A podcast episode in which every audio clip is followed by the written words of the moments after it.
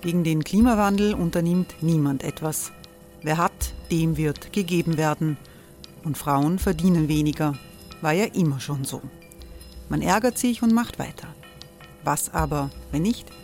Wir haben eine Idee. Die Falter Arena macht die Bühne frei für Menschen und Projekte, die das Land verändern. Mein Name ist Eva Konzett. Ich leite das Politikressort im Falter.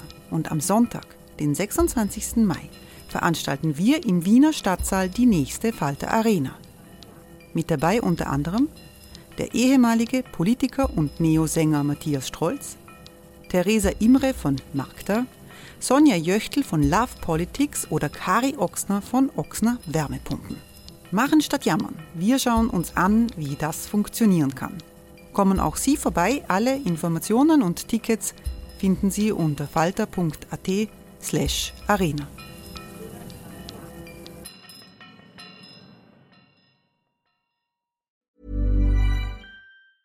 Hey, it's Ryan Reynolds, and I'm here with Keith, co star of my upcoming film, If, only in theaters, May 17th. Do you want to tell people the big news?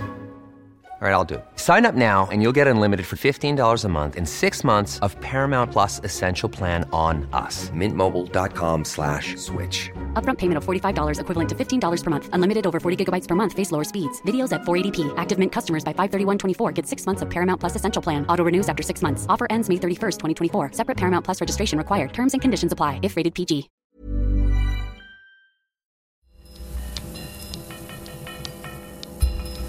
Falter Radio, der Podcast mit Raimund Löw. Sehr herzlich willkommen, meine Damen und Herren, zum Falter Radio für Samstag, den 9.3.2019. Think Tanks sind gerade in in Österreich. Der Kanzler und auch der Vizekanzler, die halten ja normalerweise von Expertenmeinungen nicht sehr viel, aber jetzt legen sie sich jeder eine Denkfabrik zu, so liest man. Äh, das äh, sieht man auch am Cover des Falter auf der Titelseite. Da sieht man den Kanzler, den Vizekanzler in, einer akademischen, in einem akademischen Outfit. Allerdings mit dem Text, die eben Experten sind wir. Das sinuiert, dass äh, die politischen Machtträger eigentlich Experten Information nicht wirklich wahnsinnig ernst nehmen und sehr, nicht sehr gerne hören, äh, weil politische Opportunität äh, wichtiger ist. Und Tatsache ist natürlich, dass eine Öffentlichkeit, die falsche Gerüchte von Fakten und Tatsachen nicht unterscheiden kann, sehr anfällig ist für undemokratische Tendenzen. Der Falter will dazu beitragen, das öffentliche Bewusstsein zu schärfen. Gemeinsam mit der Universität Wien startet die Redaktion ein Projekt, das heißt Falter Think Tank. Junge Wissenschaftlerinnen und Wissenschaftler werden ihre Arbeit einem breiteren Publikum präsentieren in einer Online-Plattform des Falter. Zwei dieser Wissenschaftler, die mitmachen, sind ins Podcast-Studio gekommen. Ich freue mich, dass die Soziologin Laura Wiesböck hier ist. Guten Tag. Guten Tag, hallo. Frau Wiesböck hat an vielen Orten studiert und geforscht, in Wien, Belgien, Oxford, auch in Afrika, in Ghana. Sie äh, untersucht die Ungleichheit unter anderem und Migration und hat im letzten Jahr ein Buch herausgegeben, das breit rezipiert wurde. Der Titel lautet In besserer Gesellschaft, der selbstgerechte Blick auf die anderen. Und ich freue mich, dass der Kommunikationswissenschaftler Jakob Moritz Eberl gekommen ist. Willkommen. Hallo, freue mich jetzt zu sein. Herr Jakob Eberl forscht, welche Gewichte einseitige Medien auf die Politik haben, in der Politik haben, wie das Wechselspiel zu den Bürgern und zur öffentlichen Meinung äh, funktioniert. Und er untersucht sozusagen den populistischen Wähler und also nicht nur die populistische Politik. Und auch da interessiert Migration in Europa ganz besonders. Und ich freue mich, dass Barbara Todt hier ist. Hallo. Hallo. Barbara Todt betreut im Falter dieses Think Tank-Projekt. Was dürfen sich die Leser erwarten? Was dürfen sich die Wissenschaftler erwarten? Also die Leser dürfen sich quasi mehr Fakten, Zahlen, Daten, mehr Evidenz, mehr wissenschaftlichen Input für aktuelle politische Debatten erwarten. Ähm, und die Leser dürfen sich auch erwarten, dass quasi Wissenschaftler in ähm, gut verständlichen, pointierten, ähm, auch durchaus ja, in kurzer Zeit lesbaren Texten uns äh, erzählen, was sie bewegt bzw. was sie forschen. Also vieles von dem findet ja oft nur in, in Fachzeitschriften statt und in einem sehr speziellen, also speziellen Öffentlichkeit statt. Und die Idee ist eben, äh, ja, diese spannenden wissenschaftlichen, das Wissen, das Know-how sozusagen in den Falter zu holen und eine breite Öffentlichkeit dafür zu schaffen. Inwiefern hängt diese Initiative mit der politischen und gesellschaftlichen Situation zusammen? Ja, sehr stark natürlich, weil ähm, das ist jetzt mein Eindruck, aber ich glaube, den teilen wahrscheinlich viele. Also die Debattenkultur in Österreich verändert sich natürlich dadurch, dass wir diese Regierung haben. Ähm, sie versiegt zum Teil, sie wird einseitiger und äh, die Plattform, die wir jetzt gemeinsam mit der Uni Wien eben gegründet haben, diesen Think Tank, der soll auch einen Beitrag leisten, dass eben diverser diskutiert wird, dass vielfältiger diskutiert wird und dass vor allem eben auch wieder evidenzbasierter diskutiert wird. Und wie kommt man zu diesen Texten, zu dieser Plattform? Ja, das war Braucht einfach. man dazu ein Falter-Abonnement? Ähm, nein, ganz und gar nicht. Äh, man geht auf www.falter.at slash thinktank. Die Texte der Wissenschaftlerinnen und Wissenschaftler sind freilesbar. Also die stehen sozusagen vor der Paywall. Und wenn man dann ein bisschen weiterlesen will, wenn man auf den Geschmack gekommen ist, kann man ein Gratis-Abo, ein vierwöchiges, ganz einfach mit einem Klick quasi abschließen und kann sich dann in die anderen Beiträge äh, auf der Think Tank-Seite, aber auch quasi im ganzen Falter-Archiv da weiterlesen und weiterstöbern. Wo sind die Bereiche, Laura Wiesböck, wo Sie sehen, da fehlt datenbasiertes Denken in der österreichischen Debatte ganz besonders?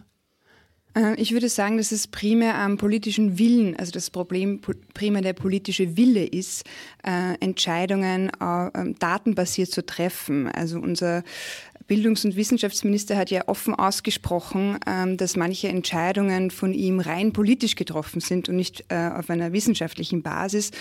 Und das halte ich äh, gesellschaftspolitisch für verheerend. Also ich würde es eher, ähm, das Problem eher daran sehen, dass äh, der Wille fehlt, die Entscheidungen wissensbasiert zu treffen. Aber auch in vielen Diskussionen, ähm, verstärkt auch durch den digitalen Raum, gehen wissensbasierte oder faktenbasierte Argumente verloren.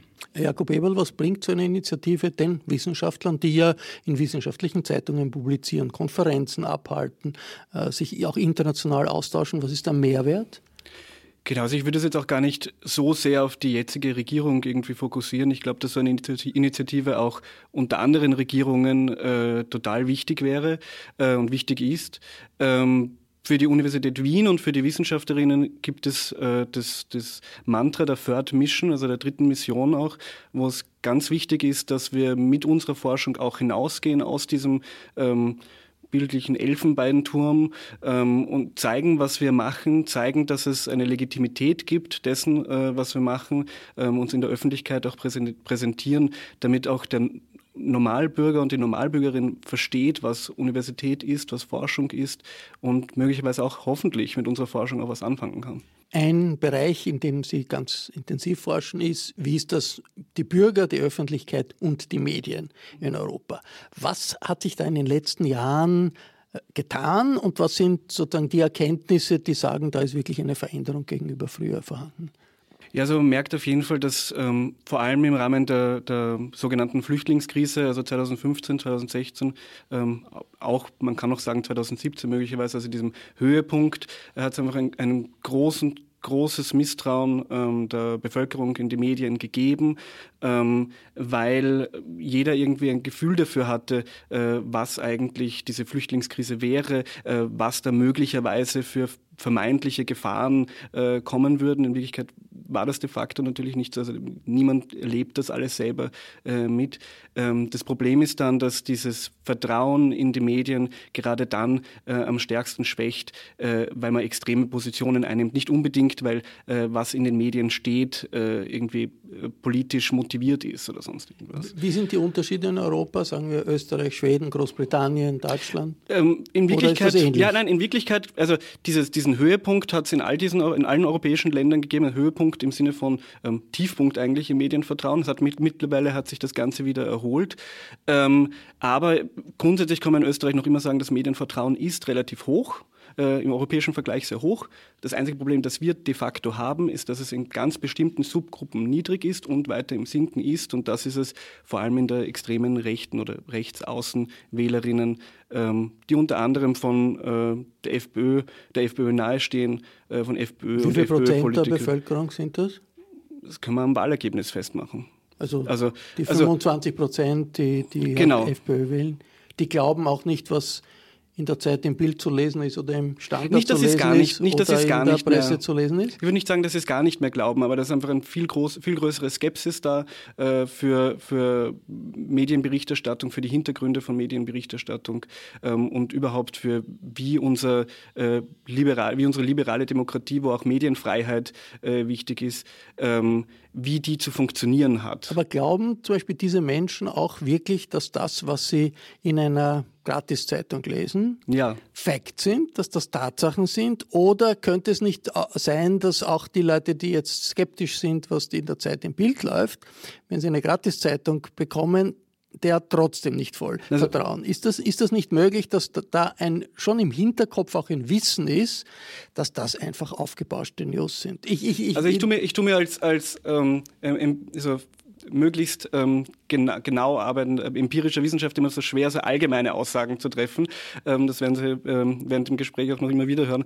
Ähm, aber ja, es ist auf jeden Fall so, ähm, dass äh, das Vertrauen von diesen rechten Wählern und Wählerinnen äh, in Boulevardmedien höher ist, als das von allen anderen Wählerinnen in diese Boulevardmedien ist. Und warum ist das so? Das ist, weil sie vor allem diese Medien auch über die sozialen Medienkanäle von Heinz-Christian Strache, von der FPÖ, ständig zugespielt bekommen. Es wird ihnen gesagt, seht her, das sind die wichtigen Informationen. Und was Heinz-Christian Strache vor allem auf Facebook macht, ist, dass er äh, OE24, äh, Kronenzeitung und Heute-Artikel äh, teilt. Äh, und damit wird den Wählerinnen ganz klar gemacht, das sind die Medien, die euch interess zu interessieren haben.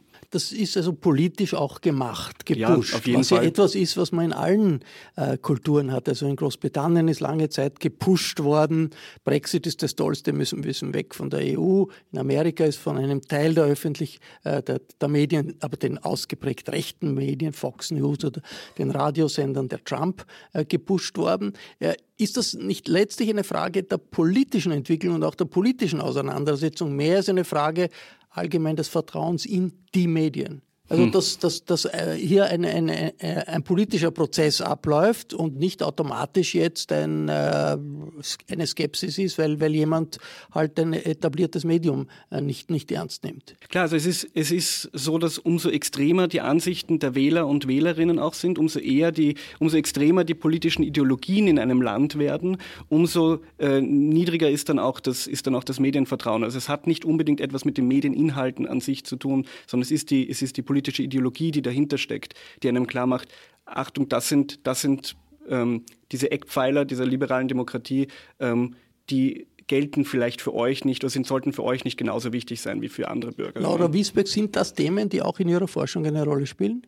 Ja, natürlich. Also was wir ähm, beobachten können aus soziologischer Perspektive ist, dass es ein starkes Bedürfnis nach Eindeutigkeit gibt, äh, nach Komplexitätsreduzierung. Äh, viele Menschen sind mit äh, Die Welt wird kompliziert, aber es, die Antworten müssen eindeutiger werden. Genau, also wir sind auch mit mehr Informationen ähm, konfrontiert, die jetzt nicht aufbereitet worden sind von Journalistinnen und Journalisten.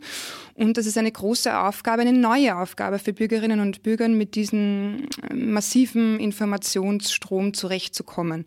Und ich würde sagen, dass äh, demokratiegefährdend jetzt nicht nur ähm, die Lügen sind, die gestreut werden, die Verunsicherungen äh, in Bezug auf äh, Vertrauen in Medien, aber auch in ähm, äh, politische Eliten sondern auch die mangelnde Kompetenz im Umgang mit Informationen. Also was wir nicht äh, lernen im Bildungssystem ist, ähm, das lerne, das unterrichte ich Studierenden an der Universität ähm, zum ersten Mal und da gibt es auch äh, sehr viel Unwissen darüber, was bedeutet kritisches Lesen? Wie lese ich einen Text kritisch? Was bedeutet das? Welche Fragen muss ich an einen Text stellen? Was ist ein Diskurs? Wie kann man Diskurse lesen?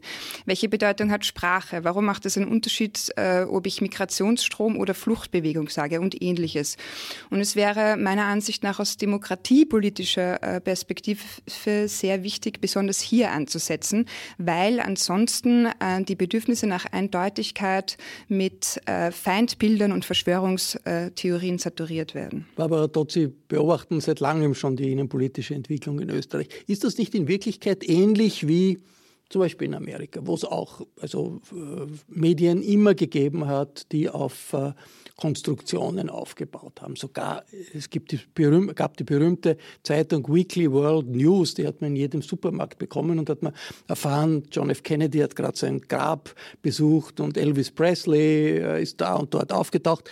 Das hat niemand wirklich ernst genommen. Ein paar Prozent, zeigen Umfragen, haben das auch immer geglaubt, aber es hat in der Politik keine Rolle gespielt. Jetzt mit Donald Trump spielen solche Fake News in der Politik eine große Rolle. Es ist nicht wirklich meine Frage, die Veränderung weniger jetzt, dass man glaubt oder nicht glaubt, was man in den Medien sieht, also einfach, dass das politisch aufgegriffen wird und damit das Kräfteverhältnis politisch verändert wird. Es macht natürlich einen Unterschied, ob wie über lange Strecken quasi zwei Parteien in einer Regierung sitzen, wie SP und ÖVP, die sozusagen jeweils ihre eigenen Referenzsysteme, ihre eigenen auch Thinktanks, ihre eigenen Vorfeldorganisationen haben und sich quasi auch in der Regierung gegenseitig äh, entweder unterstützen oder eben miteinander diskutieren, wo aber quasi zwei Pole da sind, die unterschiedliche Gesellschaftsschichten repräsentieren und quasi im Austausch ähm, Politik machen oder versuchen, Konsens zu finden. Und was wir jetzt eben haben mit dieser Regierung in Österreich, äh, sind quasi zwei Parteien, die sich ideologisch sehr nahestehen, die sich sehr ähnlich sind und die jetzt eben beginnen auch auf allen möglichen Ebenen ihre eigenen Referenzsysteme zu schaffen. Also wir können das beobachten, das ist quasi die Covergeschichte, die ich geschrieben habe. Sie schaffen sich ihre eigenen Thinktanks, also ihre eigenen Beratergremien, wo nur Leute drinnen sitzen, die sie ohnehin unterstützen. Also das sind also ja keine eigenen Medien, die eigenen, eigenen Medien, Berater, eigenen Berater, die, die, eigenen, die eigenen Künstler, die ihnen, ähm, die ihnen applaudieren, ähm, die eigenen Fans, die eigenen Blasen. Und das ist, finde ich, dann schon ein Unterschied, weil sozusagen ähm, sie sich ebenso ähnlich sind, dann auch noch quasi ihre eigene Blase. Quality sleep is essential. That's why the Sleep Number Smart Bed is designed for your ever-evolving sleep needs. Need a bed that's firmer or softer on either side? Helps you sleep at a comfortable temperature? Sleep Number Smart Beds let you individualize your comfort so you sleep better together. JD Power ranks Sleep Number number 1 in customer satisfaction with mattresses purchased in-store. And now, save 50% on the Sleep Number limited edition Smart Bed for a limited time. For JD Power 2023 award information, visit jdpower.com/awards. Only at a Sleep Number store or sleepnumber.com. sich schaffen und damit ähm, ja wie ein geschlossenes System funktionieren. Und dadurch wird es auch schwieriger für, ähm, für die Opposition, für kritische Medien wie der Falter, äh, mit ihnen quasi in Dialog zu treten. Also es gibt auch gar nicht das Interesse dieses Austausches auf Augenhöhe oder es gibt es nur ganz marginal, weil sie genügen sich ja selbst innerhalb ihres eigenen Systems. Und das ist etwas, was wir im Falter beobachten und auch kritisch verfolgen. Ist da nicht in der Situation hier, ist da nicht die Rolle des äh, öffentlich-rechtlichen Rundfunks ganz zentral, nämlich die doch nach wie vor starke Rolle, die der ORF hat in, in Österreich, wenn ich das richtig sehe in den Umfragen ist nach wie vor die Glaubwürdigkeit der politischen Meldungen im ORF größer als die Glaubwürdigkeit in vielen äh, Medien, weil der, ausgewogene Journalismus äh, eine Regel ist, weil man versucht, wenn man eine Meinung hat, dann zu checken, stimmt es auch wirklich, Gegenmeinungen einzuholen und irgendwie äh, zu bewerten. Und das äh, sozusagen, solange so etwas in einer Gesellschaft existiert, ist ja die Resistenz gegenüber rein parteilichen Propaganda, Gedankengängen geringer. Wie stark ist da noch der ORF für die österreichische Öffentlichkeit? Wie wichtig ist der noch? Wird der noch sozusagen ernst genommen wenn, von auch jenen, die ein bisschen skeptisch sind, wenn sie äh, irgendwo hören, äh, es gibt ein Argument gegen die FPÖ? Also der ORF hat auf jeden Fall noch, äh, genießt noch das größte Vertrauen äh, in Österreich und das, also auch noch äh, deutlich.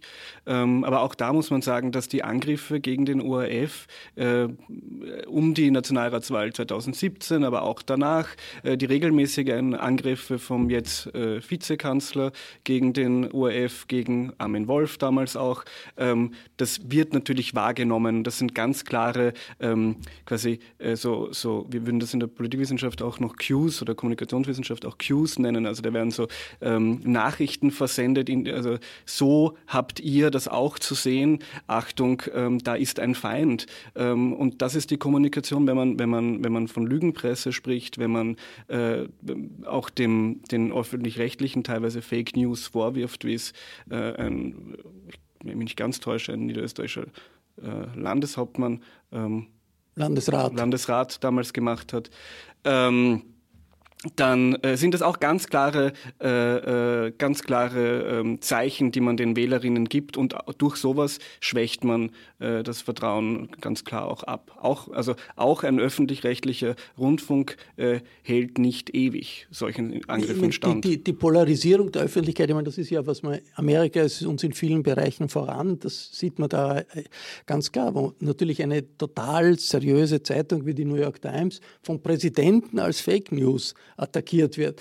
Gerade in den amerikanischen Medien, wo es eine klare Trennung gibt gegen, zwischen Meinung und Berichterstattung äh, auf der anderen Seite. So weit entfernt sind wir ja nicht davon, wenn wir uns anschauen, wie äh, beispielsweise der Standard, äh, der Falter und der Kurier, also meistens werden diese drei Medien in einem Atemzug genannt, immer wieder als Gegner der Regierung dargestellt werden oder äh, bei Auftritten von äh, Popmusikern als quasi äh, ja, einfach als, als zu beschimpft werden. Ja, also ja. da wird auch quasi ein, ein, eine Polarisierung herbeigeführt, ähm, die ja, noch nicht so schlimm ist wie in den USA, aber doch spürbar. Ein, eine Situation, wo, wo sozusagen die Auseinandersetzung äh, gefragt ist, aber man nicht genau weiß, äh, wie man diese Auseinandersetzung führen soll. Laura Wiesberg, ich möchte Sie fragen zu Ihrem Buch. Äh, in besserer Gesellschaft, der selbstgerechte Blick auf die anderen ist der Titel. Und auch in vielen Besprechungen Ihres Buches wird das äh, so dargestellt. Sie sehen die Notwendigkeit oder den Drang von Gruppen oder auch Individuen auf andere herunterzuschauen und die niederzumachen und sagen, ich bin besser als andere, äh, als ein äh, immer stärker werdendes Element in unserer Gesellschaft. Ist das wirklich eine, eine wichtige Aussage und warum ist das? Also immer so? stärker werdend würde ich jetzt so in der Form nicht sagen, aber es gibt äh, Bereiche, in denen wir das sehr stark beobachten können, zum Beispiel im Bereich äh, Migration, Flucht und Arbeitslosigkeit. Und es gibt auch neue Bereiche, die hinzugetreten sind, zum Beispiel im Bereich äh, Social Media. Ich habe auch ein Kapitel in meinem Buch zum ähm, Bereich Politik. Und das passt sehr gut auf das bisher Gesagte, ähm, nämlich dass der Dialog oder die Auseinandersetzung ähm, nie, derart erschwert wird, weil politische Andersartigkeit als feindliche Gesinnung dargestellt wird. Und äh, Feinde bekämpft man. Mit politischen Gegnern kann man diskutieren, aber ähm, eine feindliche Gesinnung ähm, äh, wird wahrgenommen als, also es werden Personengruppen wahrgenommen oder, oder Medien oder Journalistinnen als Personen, die den eigenen Lebensstil zerstören möchten. Und das ist das Klima, in dem wir uns aktuell befinden. Äh, und das ist massiv demokratiefeindlich und schädlich. Wobei man einwenden könnte, dass wahrscheinlich in der Zweiten Republik äh, Rot gegen Schwarz in den 50er Jahren oder auch 60er Jahren äh, auch nicht gerade sehr auf, auf, Konsens oder auf Suche nach etwas Gemeinsamen in der Öffentlichkeit äh, gelaufen ist. Also das hat schon auch sehr, sehr harte. Es muss keine Konsensorientierung äh, primär bestehen, aber es äh, muss die Möglichkeit bestehen, politische, unterschiedliche politische Ideen oder Ideologien zu verfolgen verfolgen, ohne sich gegenseitig zu zerstören. Warum äh, funktioniert es, dass, es äh, dass man gegenüber Schwachen in der Gesellschaft niederträchtig ist, dass das äh, toll und erfolgreich ist. Also Beispiel die Umbenennung der Flüchtlingszentren. Ja, das Innenministerium hat die äh, Aufnahmezentren in Ausreisezentren umbenannt. Das hilft niemandem etwas, macht niemanden reicher macht, bringt niemandem ein besseres Leben, scheint aber, äh, ist, ist eine, eine, eine klare äh, Niedermachen der Flüchtlinge, die dort hineingehen. Also das ist ein Hohn für, für die Leute, die von irgendwo äh, fliehen und, und in Notsituationen sind. Warum kann sowas trotzdem funktionieren? Ähm, Abwertung und gruppenbezogene Menschenfeindlichkeit generell äh, dient dazu, das eigene Selbst zu erhöhen. Ähm, das sehen wir besonders bei Leuten mit fragilen Selbstwert, die andere Gruppen abwerten müssen, um sich selbst zu erhöhen. Äh, Im Bereich Flucht können wir ähm, sehr stark erkennen, dass ähm, unterschiedliche gesellschaftliche Probleme mit Flucht ähm, ähm, verknüpft werden und quasi als importiert dargestellt, sei das jetzt äh, demokratiefeindliche Haltungen oder sei das Gewalt gegen Frauen. Und das ist natürlich auch eine Form von äh, Komplexitätsreduzierung und vor allem ist es ein, eine bequeme Ansicht, weil man dann nicht ähm, selbstkritisch auf die eigene Gesellschaft oder vielleicht auf die eigenen Praktiken als individuelle Person schauen muss. Und das sind ähm, angenehme Mechanismen, um sich nicht mit unangenehmen äh, Dingen konfrontieren zu müssen. Jetzt gibt es natürlich das in allen Gesellschaften, dass äh, Neid gibt und, und eine Identität äh, über Abgrenzung funktioniert. Aber es gibt auch einen anderen Trend. Es gibt den, den, den Trend, dass es Solidarität nötig ist, dass es unter, gegenseitige Unterstützung äh, nötig ist. Wird das schwieriger, das durchzusetzen in der, in, Meinung, in der Meinungsdiskussion, Barbara Todt, weil es eine stärker multikulturelle Gesellschaft geworden ist in Österreich. Das war vielleicht in der Zeit, als kulturelle äh, Barrieren nicht zu überwinden waren, weil es eine relativ multi, multi, äh, unikolore Gesellschaft war, leichter als jetzt. Hat das damit zu tun? Äh, ich glaube, die Frage ist immer, was sich sozusagen auch in der veröffentlichten Meinung und im veröffentlichten Diskurs durchsetzt. Also welches, ähm, welches Bild äh, hegemonial prägend ist. Und was wir jetzt erleben, also es gibt genug Leute, die sich engagieren an der Basis, die quasi die Solidarität hochhalten, die die Willkommenskultur aus dem Jahr 2015 hochhalten, immer noch.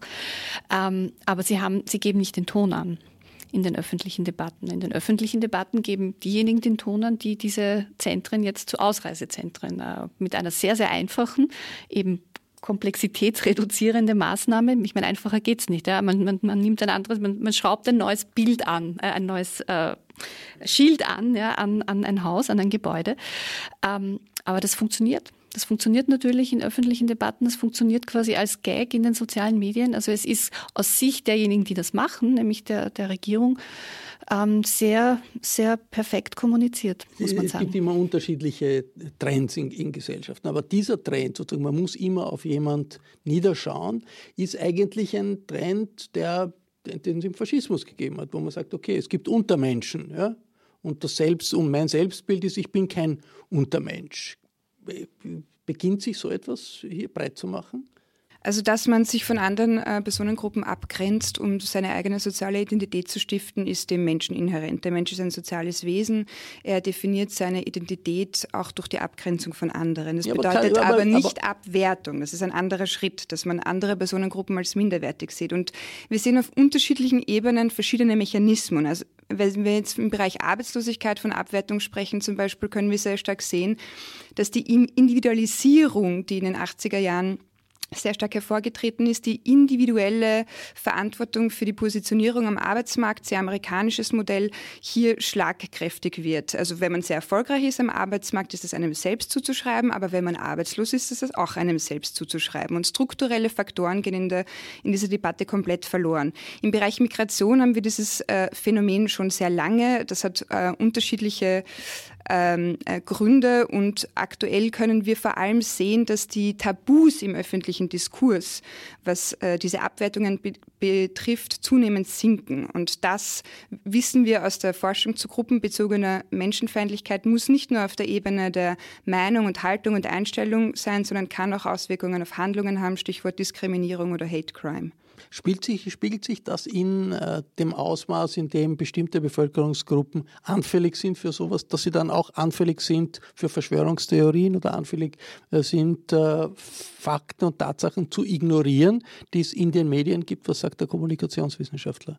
Ich würde vielleicht ganz kurz, ich beantworte gleich die Frage, ich würde noch ganz kurz zu diesen Ausreisezentren dazu sagen, wir sprechen jetzt hauptsächlich darum, dass das Ausreisezentrum diese Umbenennung das Ziel hat, äh, Migration, äh, äh, Migration, ein migrationsfeindliches äh, äh, Projekt in der Hinsicht ist. Aber es ist auch ein Rechts, ein, es greift auch den Rechtsstaat. Also diese Umbenennung ist de facto äh, hat das Ziel, ein falsches Bild äh, dessen zu vermitteln, was diese Institution äh, in Österreich zu tun hat. Erstaufnahme bekommt jeder äh, Migrant und jede Migrantin. Ausreisen muss de facto nicht jeder Migrant und jede Migrantin, nachdem sie dort ankommt. Und wenn, dann auf jeden Fall davor noch einen richterlichen Beschluss. Äh, dass ein, Aus, ein, ein Ausreisezentrum zu nennen, greift nicht nur Migrantinnen an, sondern auch den Rechtsstaat in Österreich. Und ich finde, das sollte man nicht ignorieren oder nicht vergessen. Ähm, ja, das hängt äh, auf jeden Fall alles zusammen. Es sind immer, äh, es sind dieselben Personen äh, grundsätzlich anfällig äh, für extreme Ideologien. Es sind dieselben Personen grundsätzlich anfällig äh, für äh, dieses Othering, also dass man, dass man, dass man sich abgrenzt und dass man die dann auch schlecht macht, andere Personengruppen, ähm, und die dann auch in diese Verschwörungstheorien glauben. Oftmals sind die Verschwörungstheorien, von denen wir heutzutage am meisten mitbekommen und die sich am meisten verbreiten, sind genau solche, die äh, die, die, die Niedermachung von äh, äh, irgendwelchen Minderheiten eigentlich zum Kern haben, seien es antisemitische Verschwörungstheorien, seien es Anti-Migrationsverschwörungstheorien. Äh, das hängt alles ganz eng äh, zusammen. Die multikulturelle Wirklichkeit, in der wir heute leben, passt nicht zu der Ideologie, die wir von unseren Politikern über Jahrzehnte gelernt haben äh, und, und, mitbekommen haben. Das ist wahrscheinlich ein Grund für diesen Bruch und diese, diese Schwierigkeit, die, die es zurzeit gibt, in unserer Gesellschaft in Europa mit der Realität zurechtzukommen. Barbara Dott, was kommt als nächstes in der Plattform des Falter Think Tanks? Na, da wird jetzt quasi regelmäßig Neues kommen. Also wir haben eben mit, äh, mit Laura Wiesböck, mit Jakob Moritz Eberl und mit der Katharina Paul einmal drei, ähm, glaube ich, wirklich spannende äh, Inputgeberinnen. Und wir wollen das jetzt sukzessive erweitern. Also der Think Tank ähm, möchte bis Jahresende, wenn es geht, 10 bis 15 regelmäßige Beiträge ähm, haben ähm, und soll sich etablieren als Plattform, als kritische Plattform, wo eben Wissenschaftler, äh, brillante Wissenschaftler ähm, für, eine, für ein größeres Publikum äh, uns mit spannenden äh, Ideen, Zahlen, Fakten und Forschungsergebnissen und noch versorgen. einmal, wie kommt man genau dort hinein? Für alle, die jetzt zuhören. Herr, Herr Löw ist ein perfekter nicht, Werber. Nicht, nicht ich sage es noch einmal ganz langsam. falter.at slash thinktank. Man kann es auch googeln kommt dann gleich als erstes. Und das ist nicht so ganz schwierig zu merken. Das war das Falterradio für Samstag, den 9.3.2019. Ich bedanke mich sehr herzlich bei Barbara Tott, bei Laura, Wies, äh, Laura Wiesböck und bei Jakob Eberl. Ich verabschiede mich bei den Zuhörern, die uns auf UKW folgen, im Freirad Tirol und auf Radio Agora in Kärnten. Damit Sie keinen Text aus dem Falter Think Tank verpassen, ist natürlich das Beste ein Abonnement des Falter. Das Abo kann man auch im Internet bestellen. Das geht über die Adresse abo.falter.at. Ursula Winterauer hat die Signation gestaltet. Anna Goldenberg betreut die Technik. Ich verabschiede mich bis zur nächsten Folge.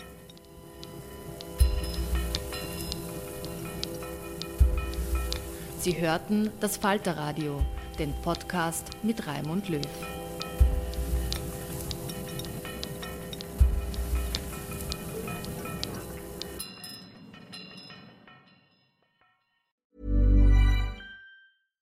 Even when we're on a budget, we still deserve nice things. Quince is a place to scoop up stunning high-end goods for 50 to 80% less than similar brands. They have buttery soft cashmere sweaters starting at $50, luxurious Italian leather bags, and so much more. Plus, Quince only works with factories that use safe, ethical, and responsible manufacturing. Get the high-end goods you'll love without the high price tag with Quince. Go to quince.com/style for free shipping and 365-day returns.